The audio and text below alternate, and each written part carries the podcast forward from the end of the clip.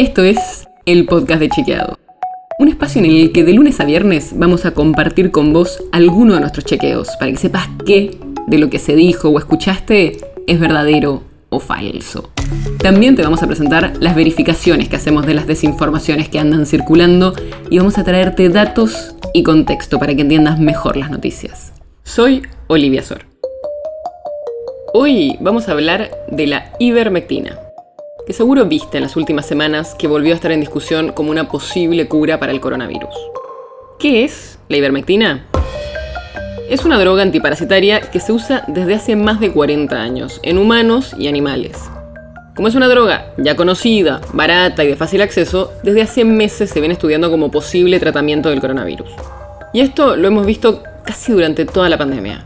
Al principio de la pandemia algunos estudios in vitro, o sea, en el laboratorio, mostraron que la ivermectina podía llegar a inhibir la replicación del SARS-CoV-2, el virus que produce la COVID-19. Pero aunque se vienen haciendo ensayos clínicos en el país y en otras partes del mundo, hasta el momento no hay estudios concluyentes que demuestren su eficacia clínica en el tratamiento de pacientes con coronavirus.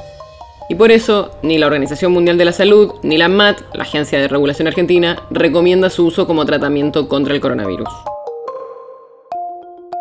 Y lo que pasó ahora es que hubo un nuevo estudio, que se hizo acá, en Argentina, y circuló que demostraba que esta droga era eficaz para luchar contra la COVID-19. Pero no, desgraciadamente no es tan así. El estudio se publicó en la revista científica eClinical Medicine, que es del grupo editorial de The Lancet, y fue hecho por equipos de científicos en varias localidades del país. Y midió el efecto antiviral de esta droga cuando se da de forma oral dosis altas a adultos con COVID-19. El estudio identificó que el medicamento reduce la carga viral en secreciones respiratorias, pero esos datos son preliminares y todavía se necesitan otros ensayos para determinar la utilidad clínica de la ivermectina. Incluso los mismos autores dijeron que el estudio argentino no tiene que ser interpretado como una evidencia concreta a favor del uso de la ivermectina. Todavía faltan más estudios, porque hasta ahora hay evidencia contradictoria. Algunos estudios dicen que podría servir y otros muestran que no tiene efectos positivos. Pueden haber visto noticias de que algunas provincias aprobaron su uso, como puede ser en protocolos experimentales, pero justamente tiene que ver con esta evidencia contradictoria y todavía no hay certezas de que la ivermectina sirva. Por eso, ni las sociedades científicas, ni el Ministerio de Salud de la Nación, ni la Organización Mundial de la Salud recomiendan usar esta droga. Sobre todo porque, aún en dosis terapéuticas, puede tener efectos adversos leves o graves. El podcast de Chequeado es un podcast original de Chequeado, producido en colaboración con Posta.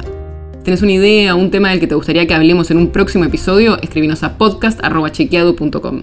Y si te gustó este episodio, seguinos en Spotify o en tu app de podcast favorita y recomendanos a tus amigos. Si querés más información sobre esto, sobre otros temas, entra a chequeado.com o sumate a nuestras redes.